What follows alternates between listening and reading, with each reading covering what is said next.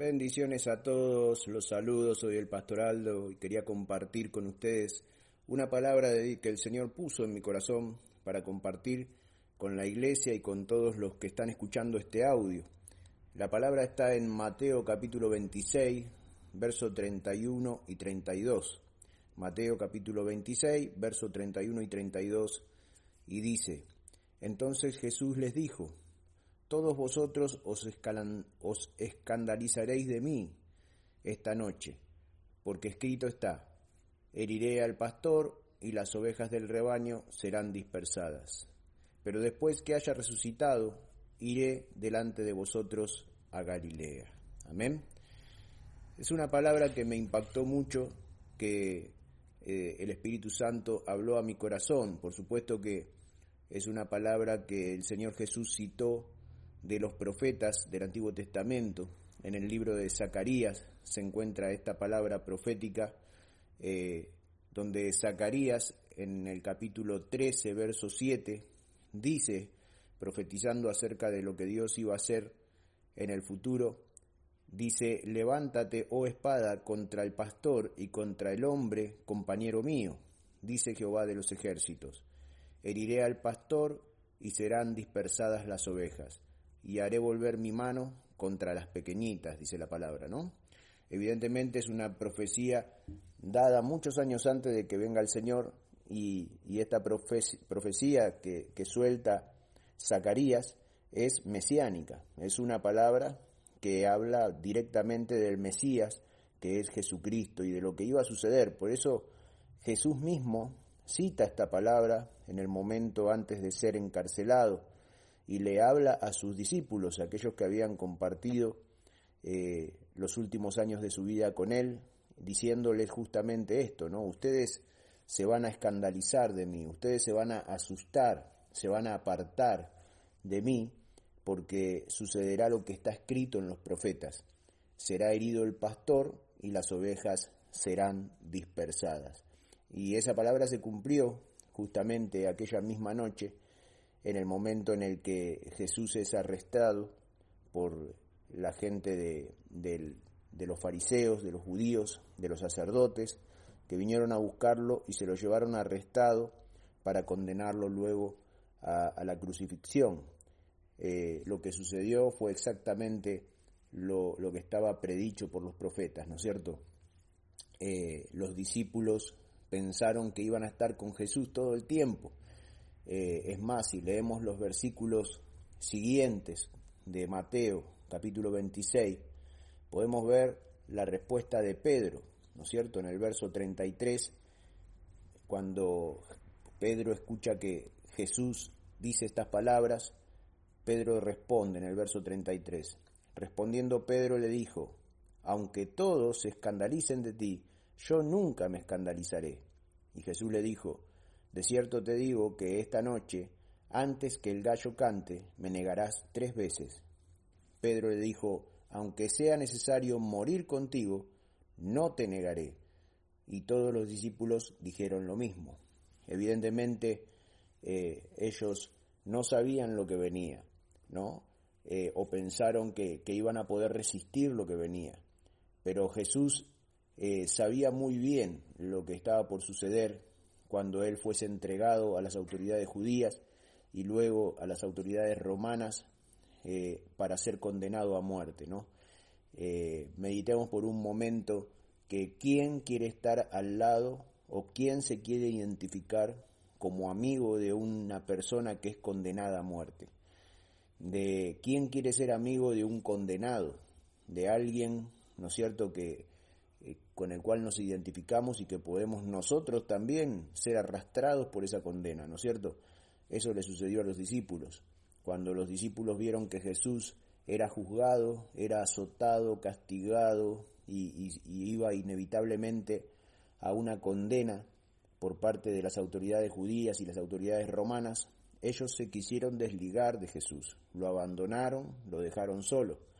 Pedro mismo, pensando y confiando en sí mismo creyó que él lo iba a acompañar y que se iba a jugar por Jesús, pero él mismo desconocía aún esa faceta de su propio corazón, ¿no es cierto?, de, no poder resistir el temor y haber eh, cumplido así lo que Jesús mismo le dijo, esta noche antes que cante el gallo, me negarás tres veces, y así fue.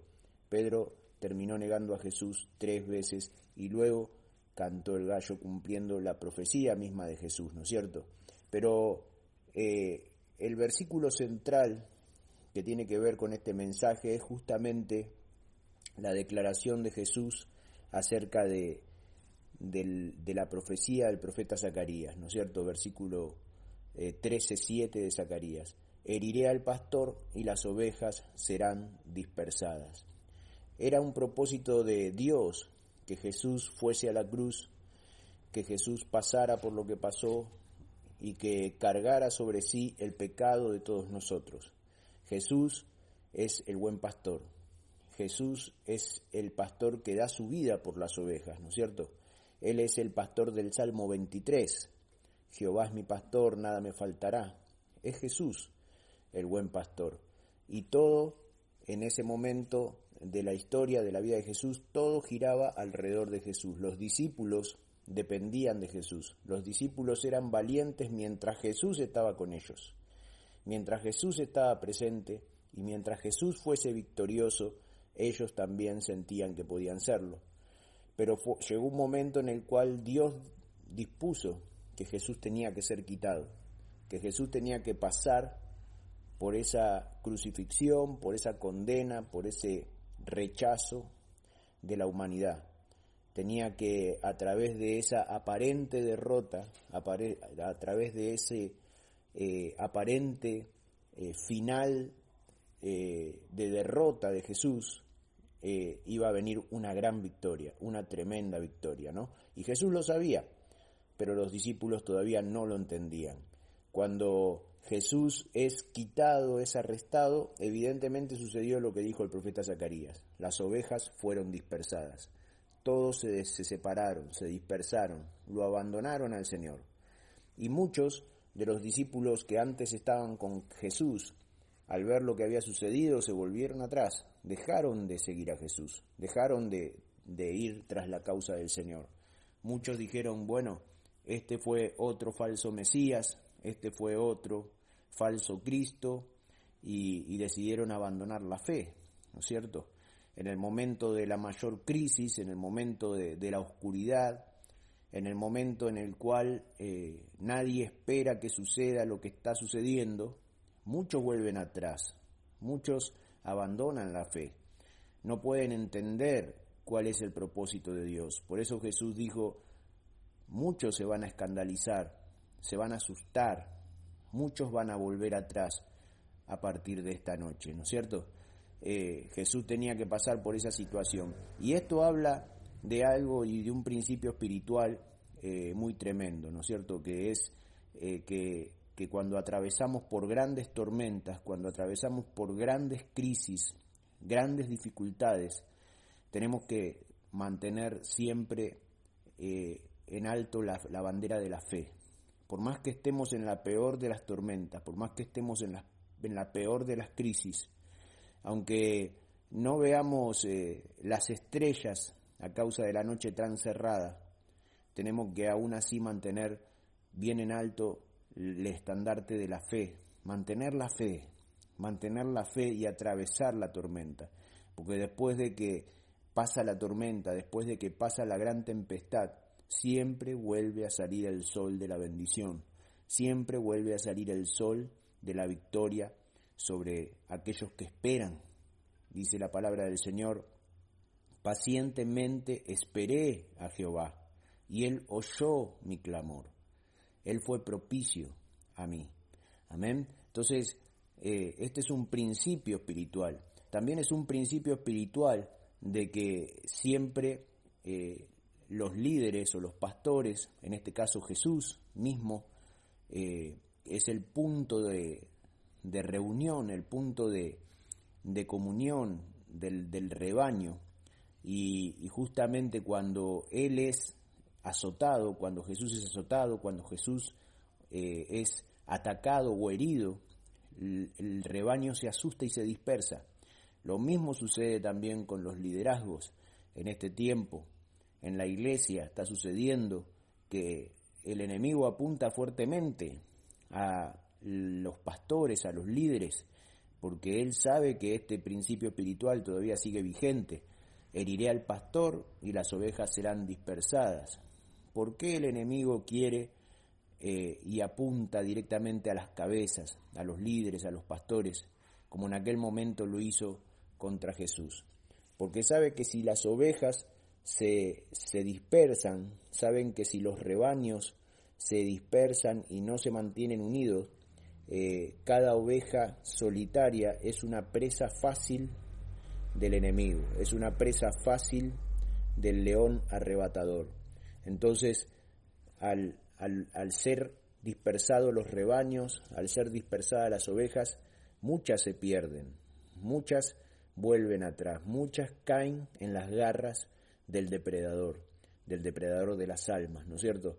Por eso eh, también ahora estamos viviendo un tiempo difícil donde eh, muchas iglesias están cerrando, muchas, eh, muchos pastores han renunciado a sus ministerios, muchos, este, hay mucha crisis en el área del liderazgo porque este principio acerca de heriré al pastor y las ovejas serán dispersadas sigue vigente en el día de hoy más que nunca, así como le sucedió a Jesús eh, y sucedió con aquel grupo de discípulos que fueron dispersados, también hoy en día sucede en muchas iglesias y sucede con muchos líderes que son atacados, son heridos, son eh, oprimidos y a causa de que el pastor o los pastores o los líderes están siendo atacados, oprimidos eh, por el enemigo, parece que las ovejas se asustan y se dispersan,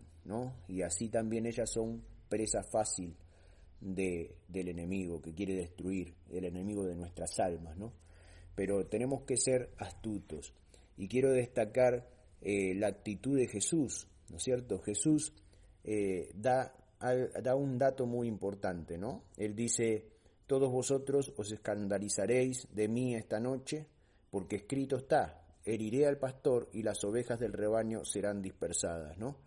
Jesús les está diciendo, yo soy el pastor y yo seré herido esta noche, yo seré capturado y llevado a la muerte, y ustedes, que son las ovejas, serán dispersadas. ¿No? Él les anuncia lo que iba a venir, les anuncia eh, a los discípulos que venía una gran crisis, una gran dificultad. Él iba a ser quitado, él en quien ellos tenían su confianza, que era el Mesías, que era el Rey, que era el que iba a darles la liberación, les iba a dar un reino. Él iba a ser herido y ellos mismos lo iban a ver siendo castigado, siendo azotado, siendo crucificado, ¿no es cierto?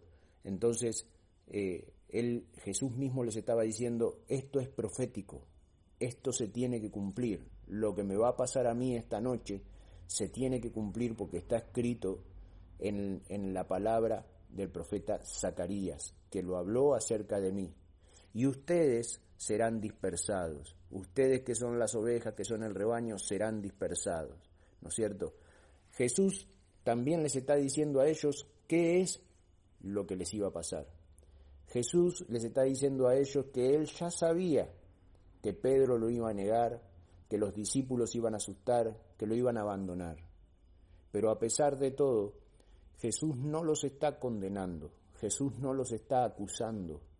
Jesús eh, les está diciendo, yo sé que ustedes van a tener miedo, yo sé que ustedes me van a abandonar y que cada uno va a huir a un lugar seguro, va a huir a su casa, va a alejarse de mí. Pero a pesar de todo, yo los amo. A pesar de todo, yo sé quién es cada uno de ustedes, y con temor o sin temor, yo los seguiré buscando y los seguiré guardando y los seguiré bendiciendo. Amén. Eso es lo que hace Jesús con nosotros. Aunque nosotros lo hayamos abandonado, lo hayamos rechazado más de una vez, aunque nosotros más de una vez hayamos vuelto atrás de nuestro camino, de nuestra confesión de fe, y le hayamos fallado al Señor, el Señor ya sabe, ya sabe que nosotros no somos perfectos. El Señor ya sabe que nosotros cedemos a las tentaciones, ya sabe que nosotros cedemos al temor y que más de una vez le hemos prometido cosas a Él y no hemos cumplido. Como hizo Pedro, aunque tú vayas a la muerte, yo iré contigo, le dijo Pedro. Pero Jesús ya sabía que Pedro le iba a negar tres veces. Él ya sabe cuáles son nuestras fallas. Él ya sabe cuántas veces nosotros lo vamos a rechazar, lo vamos a abandonar, vamos a menospreciar todo lo bueno que Él hizo por nosotros. Pero aún así, Él nos va a seguir amando, porque su amor no es de esta tierra, su amor es divino y nos va a esperar hasta que volvamos a Él, nos va a esperar hasta que reconozcamos nuestro error y volvamos a Él, porque Él sabe lo que hay en cada uno de nuestros corazones. Y como Jesús sabe todas las cosas, en el versículo 32, luego de declarar esta palabra profética que se estaba por cumplir del profeta Zacarías, dice, heriré al pastor y las ovejas del rebaño serán dispersadas. Dice en el verso siguiente, pero después que haya resucitado, iré delante de vosotros a Galilea. Y acá vemos eh, la parte contraria de la crisis. Luego de la crisis sale el sol. Él les está diciendo, vamos a pasar por esta situación para que se cumpla la palabra profética de Zacarías. Yo seré herido y ustedes serán dispersados.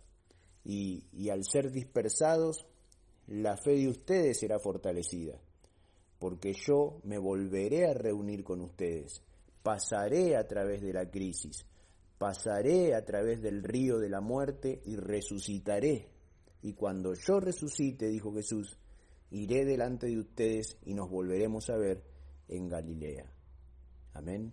Jesús les dijo que a pesar de la gran prueba que venía y a pesar de, de, llegar un tiempo en el cual ellos mismos tratarían de huir, tratarían de escapar y se sentirían frustrados y se sentirían temerosos, lo volverían a ver, lo volverían a ver y se llenaría de gozo su corazón. Nos volveremos a ver en Galilea, les dijo Jesús, iré delante de ustedes y allí me verán. ¿No? Jesús les dijo, les anunció todo de antemano para que ellos pudieran mantenerse firmes en la fe. Hoy en día nosotros también debemos saber que después de toda gran tormenta, después de toda gran crisis, viene el tiempo de la victoria, viene el tiempo de la bendición. Muchas veces vamos a tener que atravesar por valles. Hay una palabra que dice atravesando el valle de las lágrimas. Y hay veces que tenemos que atravesar valles de lágrimas, en lo personal, en lo familiar, ¿no es cierto? Como le sucedió a Jesús y parece que todo se derrumba, y parece que la familia se dispersa, y parece que las ovejas del rebaño son arrebatadas de la manada. Pero aún así, el gran pastor, Jesucristo, está cuidándonos, está por nosotros. Aún así, después de la gran noche, la luz de la presencia de Cristo vuelve a brillar sobre nosotros y nos dice, yo les ayudaré, yo los sostendré. Yo sé de sus errores y de sus temores, yo sé de sus rechazos y de sus pecados, pero aún así yo iré delante de ustedes, aún así yo los espero, dice el Señor, en Galilea. No importa que se hayan apartado de mí, no importa que se hayan escandalizado de mí, ni que me hayan rechazado, dice el Señor.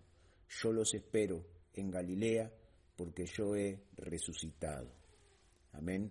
Es tremenda esta palabra y es tremendo cómo esta palabra marca la unidad entre el Antiguo Testamento y el Viejo y el Nuevo Testamento, ¿no? Cómo Jesús es el cumplimiento de la palabra profética escrita en el Antiguo Testamento.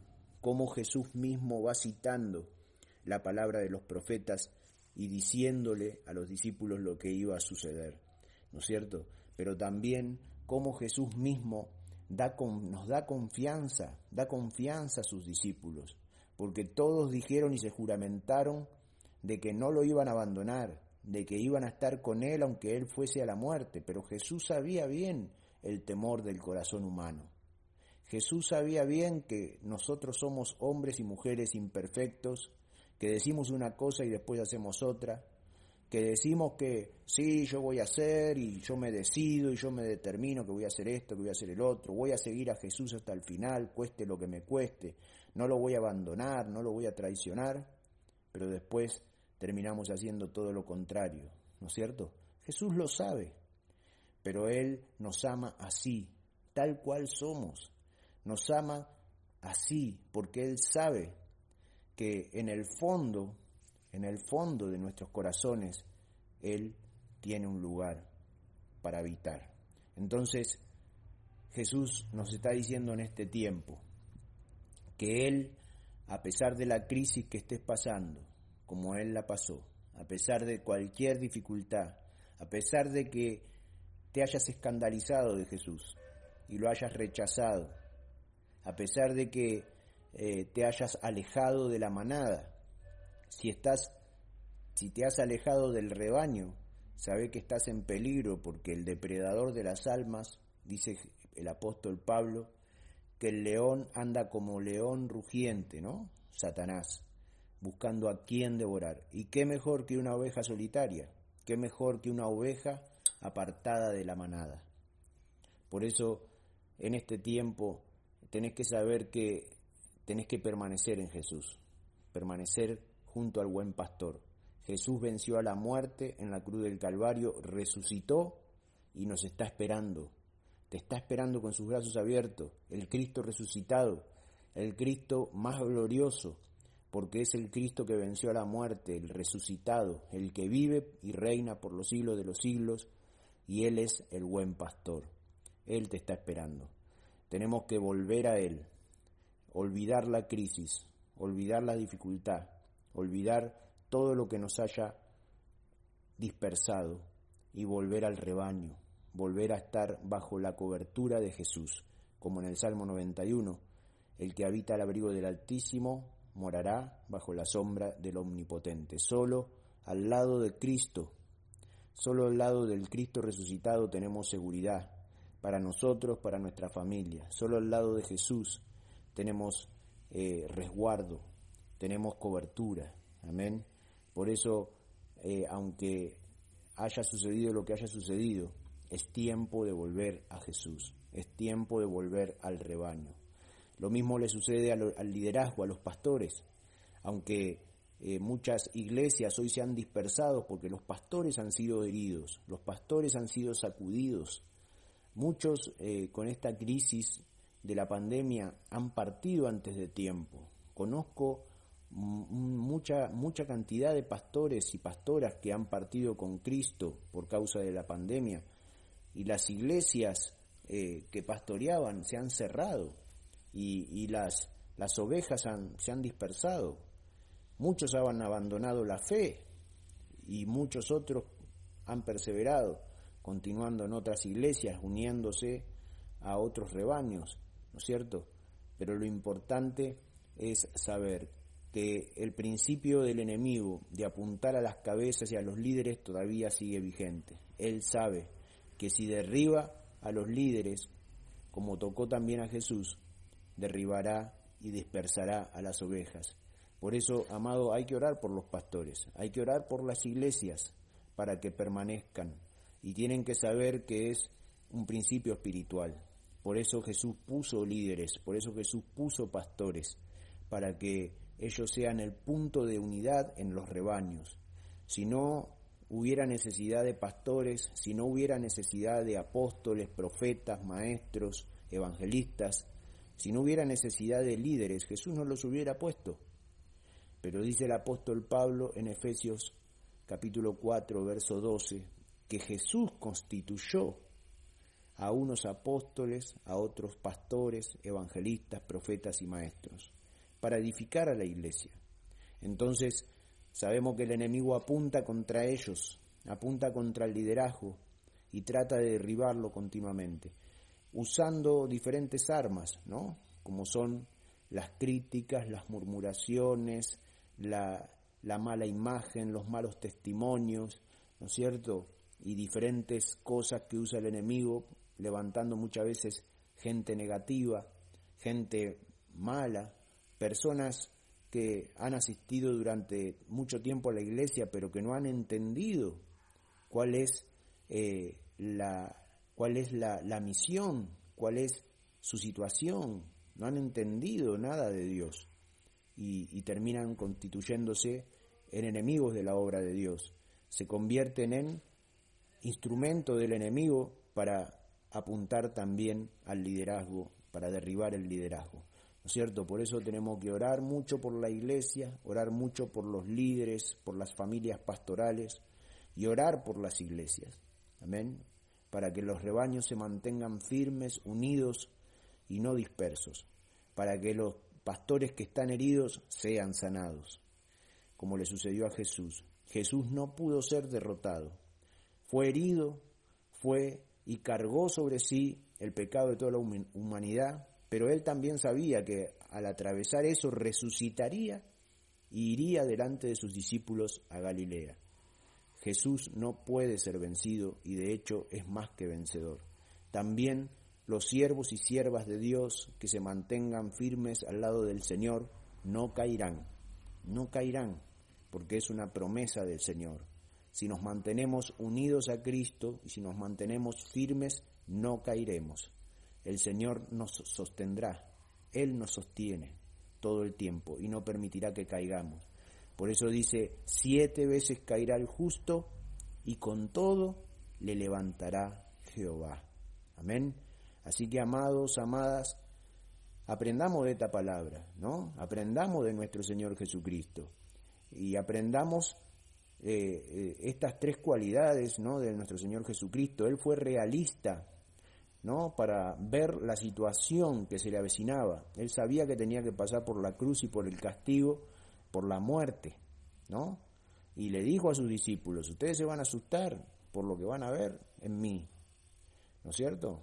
Él se los dijo, lo aceptó y, y encaró hacia la prueba y hacia la dificultad porque era la voluntad de Dios que eso sucediera.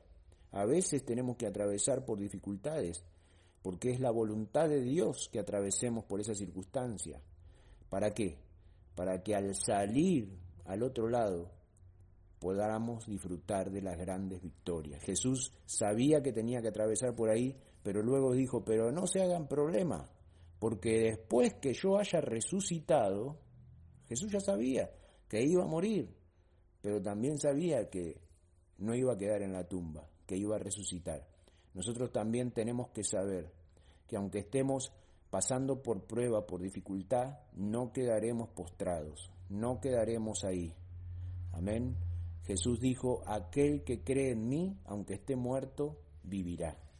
Entonces tenemos que saber con confianza que lo mejor está adelante, lo mejor está por venir.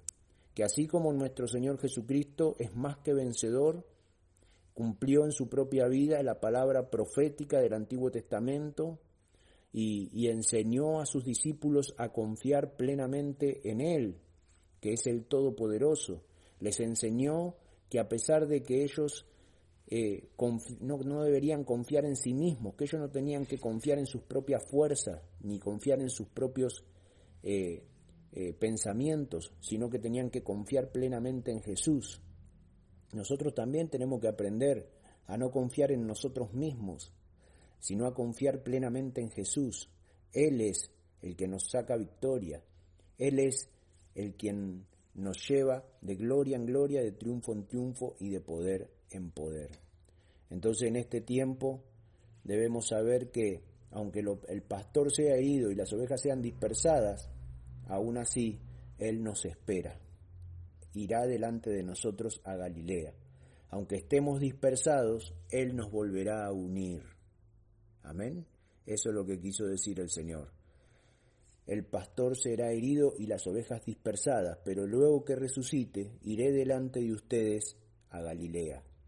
A pesar de que ustedes hayan sido dispersados, a pesar de que, ustedes hayan sido desparramados por la crisis, se volverán a unir conmigo. En Cristo está la unidad. Amén. Y aquí hay una gran enseñanza profética. Solamente puede haber unidad en la iglesia cuando todos tienen a Cristo en su corazón, porque el principio de la unidad de la iglesia es Jesucristo. Si cada uno de nosotros tenemos una relación personal con Jesucristo, nuestro Señor y Salvador, entonces tendremos unidad y comunión con nuestros hermanos, tendremos unidad y comunión con nuestros líderes, porque nuestro punto de comunión, nuestro punto en común es Jesucristo. Vos tenés a Cristo en tu corazón, yo tengo a Jesucristo en mi corazón y Él nos une. Él es nuestro punto en común.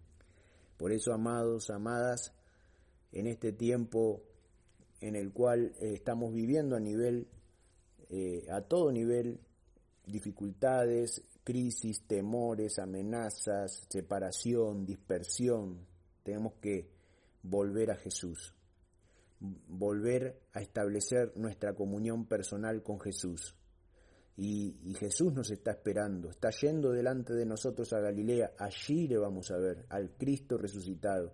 Jesús está esperando que volvamos a Él. Y cuando volvamos a Él, todos volveremos a estar unidos y seremos un rebaño y un pastor. Eso es lo que Cristo quiere. No quiere que sus ovejas estén dispersadas. No quiere que los rebaños se desarmen.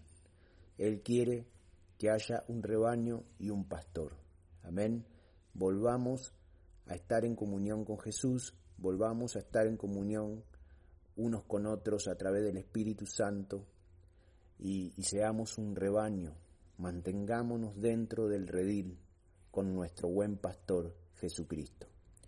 Que Dios los bendiga a todos y espero que este mensaje sea de bendición. Mediten en la palabra y vean que la paz, el amor, la bendición que todos anhelamos tener, la restauración, solamente la vamos a encontrar cuando estemos dentro del rebaño y estemos con nuestro pastor, nuestro Señor Jesucristo. Que Dios los bendiga a todos y, nos vemos pronto si Dios quiere. Oro por cada uno de ustedes para que el Señor les dé fuerza y para que podamos prontamente volver a estar eh, unidos en la casa del Señor, buscando su presencia y creciendo en el poder del Espíritu Santo. Dios los bendiga quien les saluda y les bendice, Pastor Aldo Daniel Monegal. Dios los bendiga.